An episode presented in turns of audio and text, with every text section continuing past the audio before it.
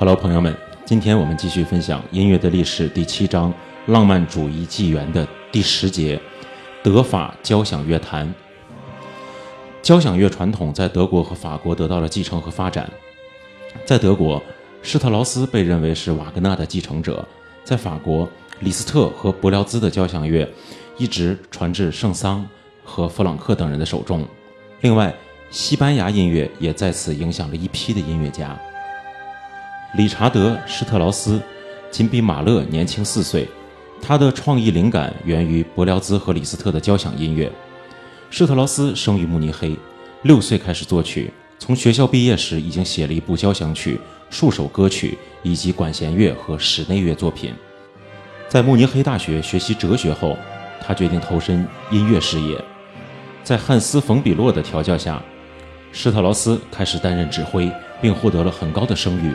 他受聘于慕尼黑、魏玛和柏林等地的歌剧院，但最终也成为了维也纳国家歌剧院的音乐总监。随着交响诗《唐璜》的首演，他的作曲生涯成功的开局了。在《唐璜》中，他非凡的叙事才能及配器技巧得到了认可。交响诗蒂尔·艾伦施皮格尔的恶作剧和《堂吉诃德》均为叙事作品。一九零三年创作的家庭交响曲。细致入微地描写了施特劳斯一家的日常生活。施特劳斯最后的一部交响诗《阿尔卑斯山交响曲》是一九一五年在柏林首演。被公认为瓦格纳后续者的施特劳斯不仅对瓦格纳推崇有加，也仰慕莫扎特。他对两位作曲家的喜爱体现在他两部风格迥然的歌剧中：第一部是《玫瑰骑士》，第二部是《没有影子的女人》。前者是比较精致。充满情感和人性的喜剧，这位有戏剧经验的巴伐利亚音乐家的合作者是有高度修养的奥地利诗人霍夫曼斯塔尔。虽然两人不时地发生争吵，但接下来的二十年又共同创作了四部歌剧，当中就有《没有影子的女人》这一部象征主义的神仙故事作品。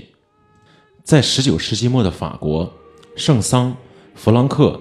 丹蒂等人继承了伯辽兹和李斯特的交响乐传统。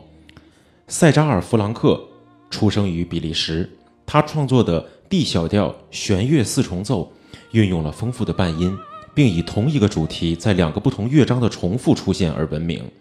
他对欧内斯特·肖松在八十年代和九十年代所写的作品产生过强烈的影响。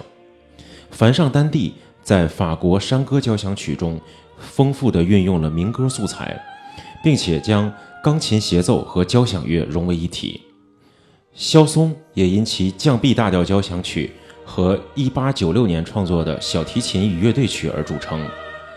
艾马纽埃尔·夏布里埃深受着西班牙音乐的影响，他以多姿多彩的乐队狂想曲《西班牙》而著称。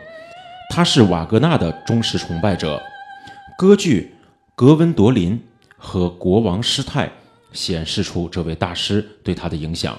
夏布里埃创作了一些较有影响的钢琴曲，其中包括《美丽的乐曲》。爱德华拉罗的音乐也深受着西班牙音乐的影响。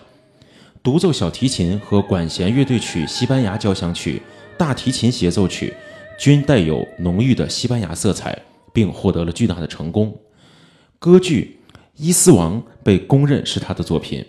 保罗·杜卡。也以交响诗《魔法师的弟子》在一八九七年而名声大振。好朋友们，今天这一节分享结束。